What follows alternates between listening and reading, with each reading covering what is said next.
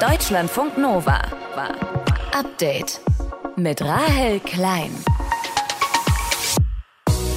Die Selbstmordattentate sind zwar weniger geworden, weil diejenigen, die diese Anschläge verübt haben, jetzt an der Macht sind, aber dafür hat Kabul irgendwie auch seine Seele verloren. Also die Stadt ist zwar trotzdem voll, immerhin wohnen da ja mindestens fünf Millionen Menschen, aber die haben eben die Hoffnung verloren, sehr viele von denen. Das sagt die Journalistin Stefanie Glinski. Sie lebt zeitweise in Kabul in Afghanistan, berichtet für uns von vor Ort und mit ihr sprechen wir darüber, was sich seit der Machtübernahme der Taliban vor genau einem Jahr im Land verändert hat für die Menschen und vor allem auch für die Frauen in Afghanistan. Und wir schauen auf Tech-Konzerne, besonders auf Facebook, dass unsere persönlichen Daten Chatprotokolle unter bestimmten Umständen auch an die Polizei weitergibt. Facebook, aber auch andere Tech-Unternehmen wie Apple, Google oder Twitter, die dürfen solche Informationen herausgeben in den USA, wenn die Polizei einen Durchsuchungsbefehl vorlegt, also aufgrund des Verdachts auf eine Straftat. Das sagt unsere Korrespondentin Katharina Wilhelm. Das ist auch gerade so passiert im Falle einer 17-Jährigen aus Nebraska, die eine späte Abtreibung vorgenommen hat. Mehr Hintergründe zu dem konkreten Fall und was generell mit unseren Daten passiert, gibt's gleich hier. Am Montag, dem 15. August. Ich bin Rahel Klein und ich freue mich, dass ihr reinhört. Deutschlandfunk Nova. Dieser 15. August, vor genau einem Jahr also, hat das Leben für Millionen von Menschen verändert. Das war der Tag, an dem die Taliban die afghanische Hauptstadt Kabul eingenommen haben und wo dann wirklich wieder vollends klar war, die Islamisten haben jetzt wieder die Macht im Land. Für ehemalige Ortskräfte war und ist das Leben in Afghanistan lebensbedrohlich und auch für Frauen hat sich alles verändert. Selbst wenn es gefährlich ist für uns alle, wir können einfach unsere Träume nicht aufgeben. Und ich hoffe wirklich, dass die Taliban nicht lange an der Macht bleiben werden. Ja, das sagt Nazanin. Sie hat als Filmemacherin gearbeitet, unterrichtet inzwischen aber heimlich Schülerinnen aus der Nachbarschaft. Und wir schauen jetzt auf das Leben unter den Taliban ein Jahr nach der Machtübernahme mit Stefanie Glinski. Sie ist Journalistin, lebt in Istanbul und Kabul und berichtet für uns über die Situation im Land. Und ich wollte von ihr wissen, wie sehr sich das Leben in Kabul, in der Hauptstadt, verändert hat. Ja, Kabul war immer eine ziemlich lebhafte Stadt. Also es gab zwar ziemlich viel Unsicherheit, die Menschen waren aber trotzdem die ganze Zeit unterwegs in Restaurants, in Cafés, am Wochenende in den Bergen wandern, haben sich Lautsprecher und Musik mitgenommen und haben dann irgendwie auf den Bergspitzen getanzt. Mhm. Jetzt ist zwar diese Unsicherheit zum größten Teil weg, also genau diese Gewalt, die natürlich die Taliban sehr oft ausgeübt hat, also Explosionen, Selbstmordattentäter, aber dafür hat Kabul irgendwie auch seine Seele verloren. Also die Stadt ist zwar trotzdem voll, immerhin wohnen da ja mindestens fünf Millionen Menschen, aber die haben eben die Hoffnung verloren, sehr viele von denen. Und natürlich ganz wichtig, diese Wirtschaftskrise hat natürlich auch zu extremer Armut geführt, also besonders dadurch, dass natürlich die USA die afghanischen Gelder eingefroren hat. Also viel Unheil und viel Armut. Also du sagst, Kabul hat seine Seele verloren. Woran merkst du das ganz konkret im Alltag, wenn du da durchläufst? Ist das auch schon das Stadtbild, also dass Frauen beispielsweise ja in Burka auch rumlaufen müssen mittlerweile? Oder was ist es?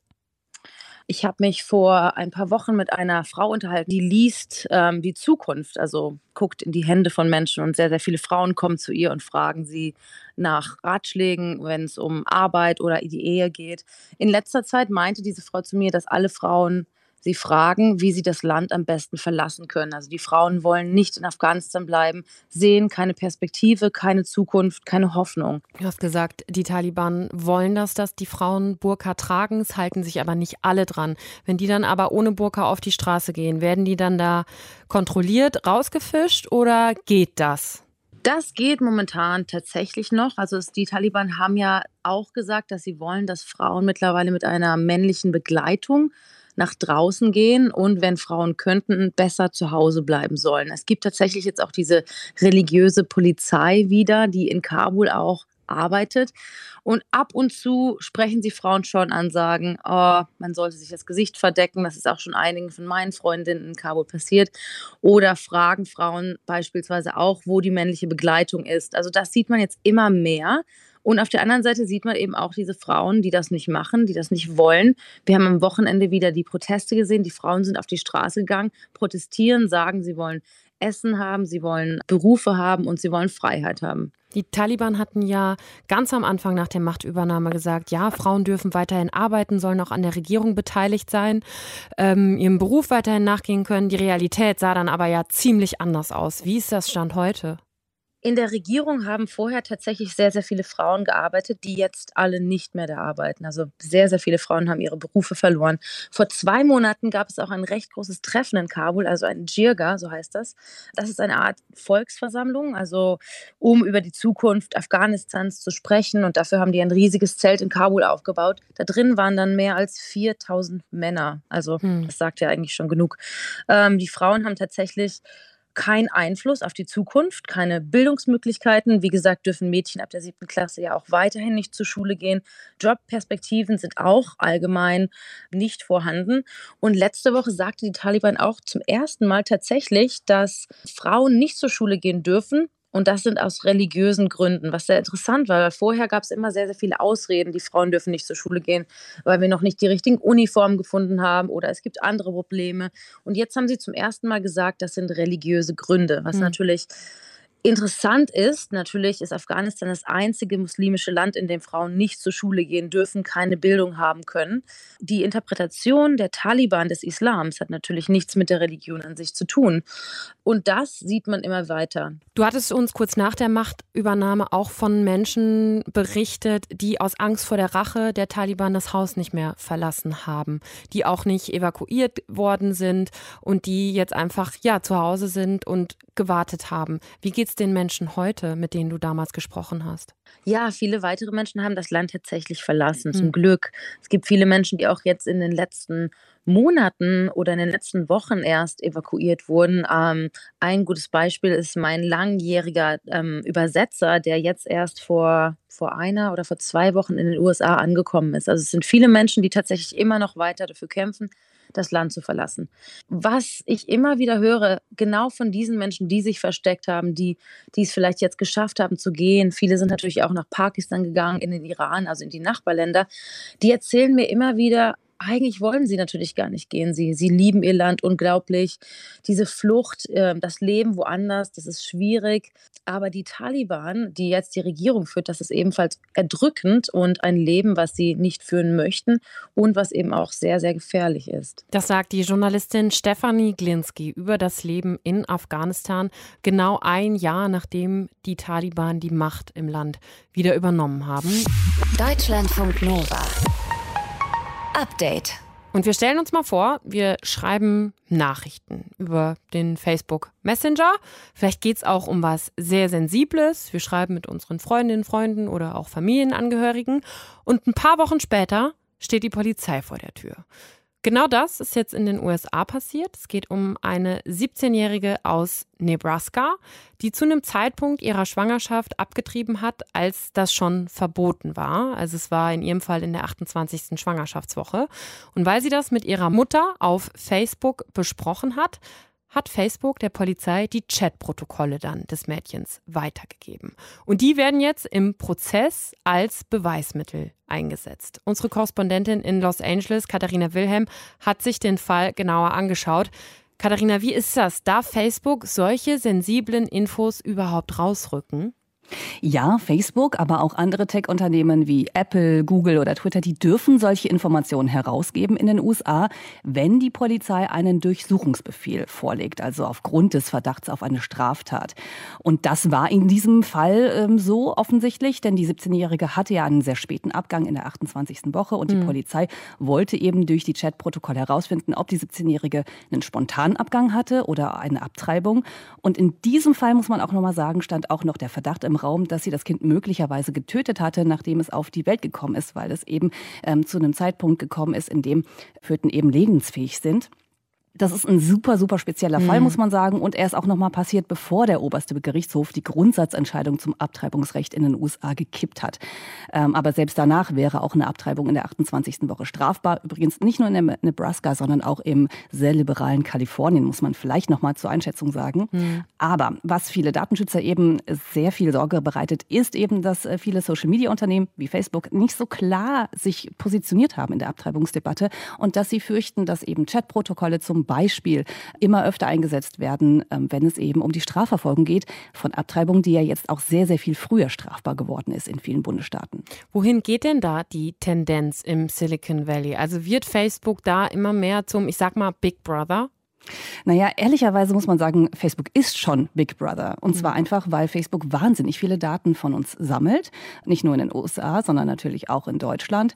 Und weil Facebook eben diese Daten nicht vernichtet, sondern eben auch sammelt. Und wir nicht immer genau wissen, was mit diesen Daten passiert. Und wenn sie eben da sind, dann können sie eben auch an Strafverfolgungsbehörden weitergegeben werden. Und das sehen eben Datenschützer und Frauenrechtler als das größte Problem, eben diese unglaubliche Datenmenge und die schlechte Regelung der Privatsphäre in den USA.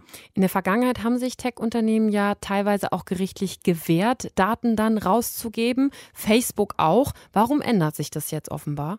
Das ist eine super spannende Frage, weil ich das auch immer im Hinterkopf hatte. Ha, die haben sich doch gewehrt mhm. und äh, die haben doch Widerspruch eingelegt. Aber wenn man sich die Zahlen dann genauer anschaut, dann ist das gar nicht so oft gewesen, äh, dieser Fall tatsächlich, sondern dass viele Tech-Unternehmen, Facebook allen voran, sehr, sehr freiwillig diese Daten rausgegeben hat, wenn eben die Strafverfolgungsbehörden zum Beispiel einen Durchsuchungsbefehl vorgelegt vorgelegt haben. Die haben sogar eine eigene Abteilung dafür bei Facebook, die sich darum kümmert. Und ich habe mal reingeschaut, also am Jahr allein 2020 gab es 60.000 Anfragen allein an Facebook von den Behörden und in fast 90 Prozent der Fälle haben sie eben die Daten weitergegeben. Mhm. Und das ist auch bei Apple oder Microsoft der Fall. Die waren da ein bisschen weniger freigiebig. 50 Prozent der Fälle ungefähr haben sie die Daten freigegeben.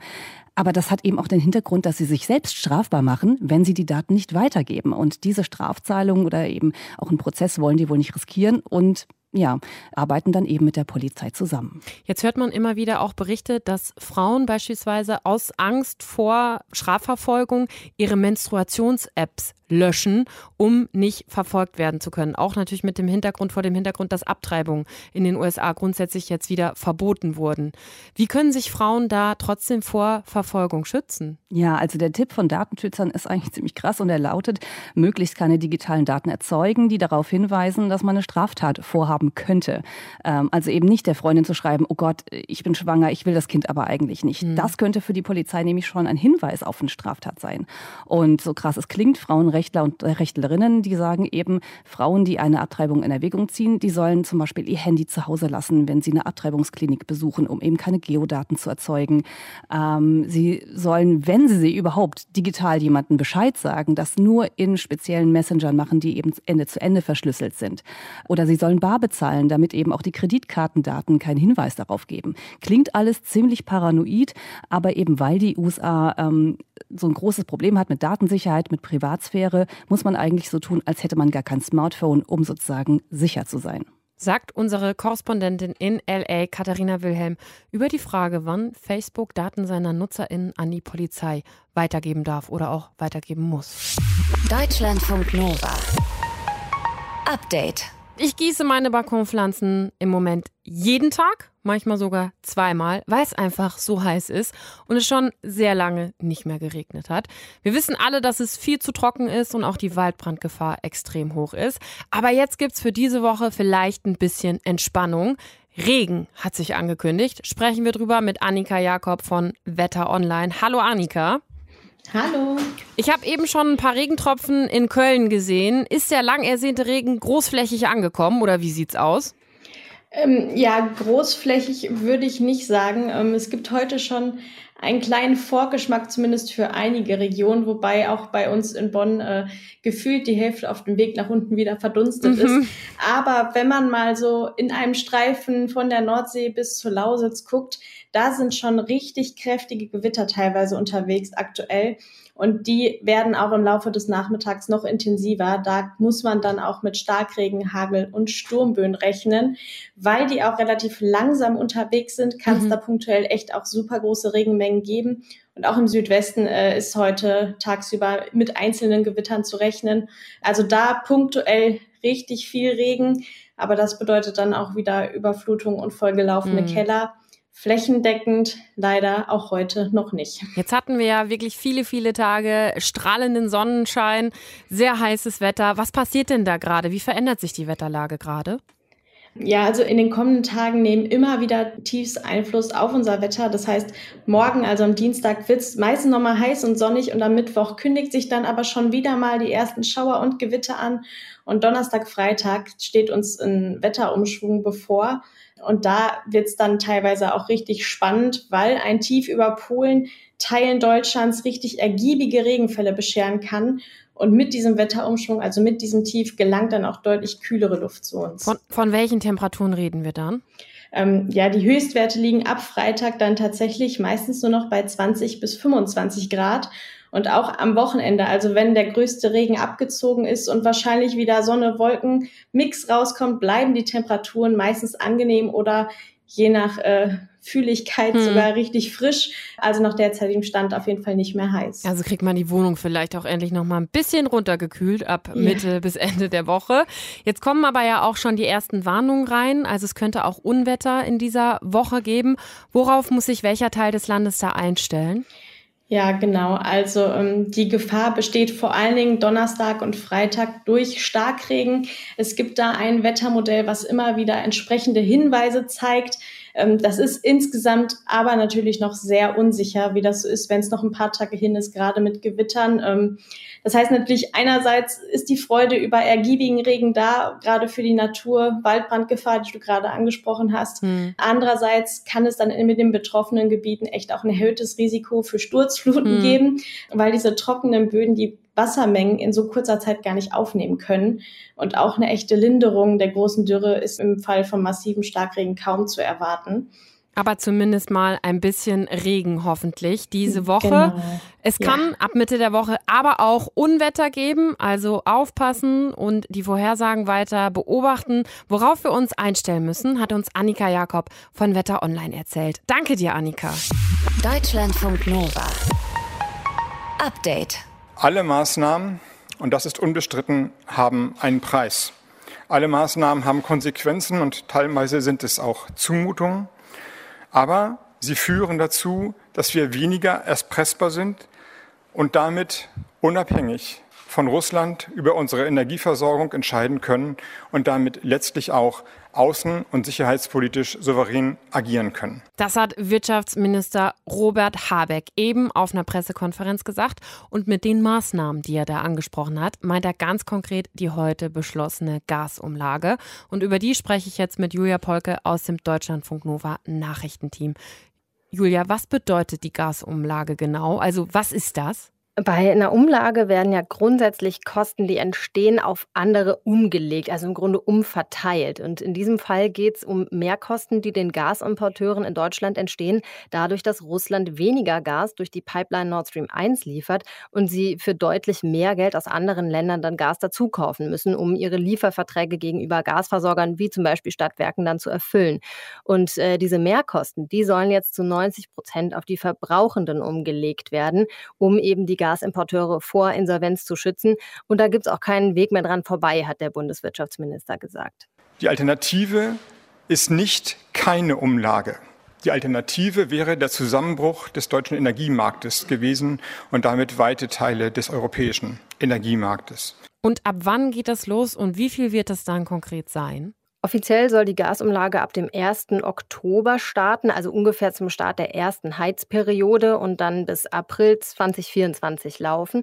Und erstmal werden jetzt 2,4 mhm. Cent pro Kilowattstunde der Preis eben sein, den man dann zusätzlich zahlen muss. Der kann aber alle drei Monate angepasst werden, je nachdem, wie viel Gas Russland liefert und wie hoch dann die Kosten dafür und auch für das Gas aus anderen Quellen sein werden. Du hast jetzt gesagt 2,4 Cent pro Kilowattstunde. Was heißt das dann für mich als Endverbraucherin? Also Unternehmen, aber eben auch Privathaushalte, die Gas verbrauchen, zum Beispiel zum Heizen, müssen diese Mehrkosten zahlen. Das geht natürlich erstmal an die Eigentümer von Immobilien. Also wenn du jetzt äh, selbst eine Immobilie besitzt, dann direkt an dich.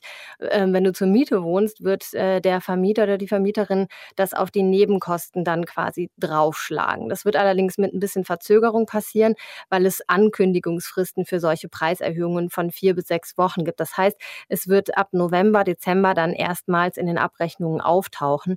Und Vergleichsportale, die haben mal anhand von üblichen Verbräuchen hochgerechnet, wie viel Kosten durch diese Gasumlage dann zusätzlich auf äh, Haushalte zukommen. Wie viel ist das dann so? Wenn man davon ausgeht, dass eine vierköpfige Familie, die in einem Haus mit 150 Quadratmetern Wohnfläche wohnt, das ist ja schon relativ groß, mhm. ähm, in etwa 18.000 Kilowattstunden verbraucht, dann bedeutet das um die 500 Euro mehr pro Jahr.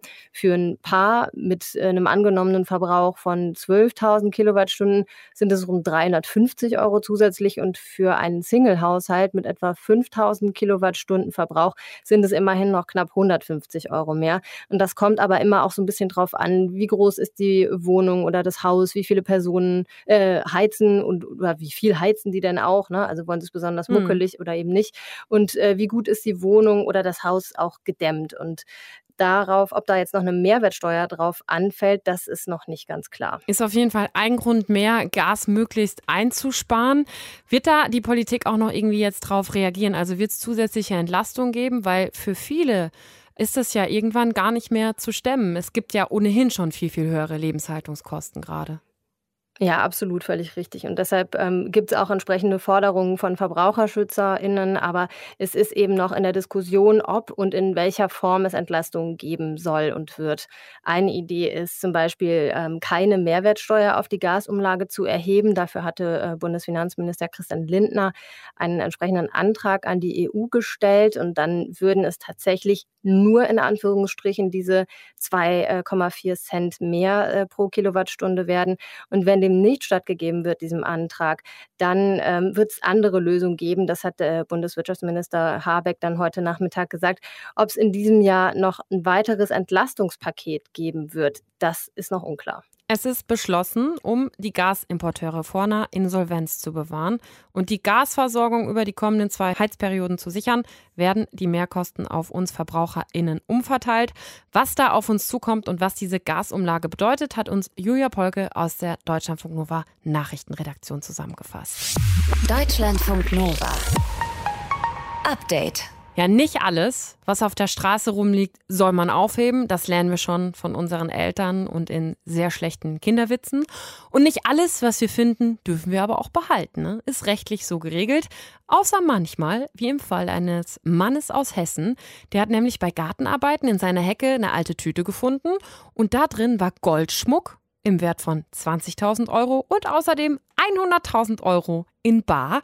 Und dann hat er das direkt zur Polizei gebracht. Im letzten Herbst war das. Und jetzt kam die Meldung, das ist jetzt alles seins. Verena von Kaltz aus unserem Deutschlandfunk Nova Team. Warum darf der das jetzt behalten?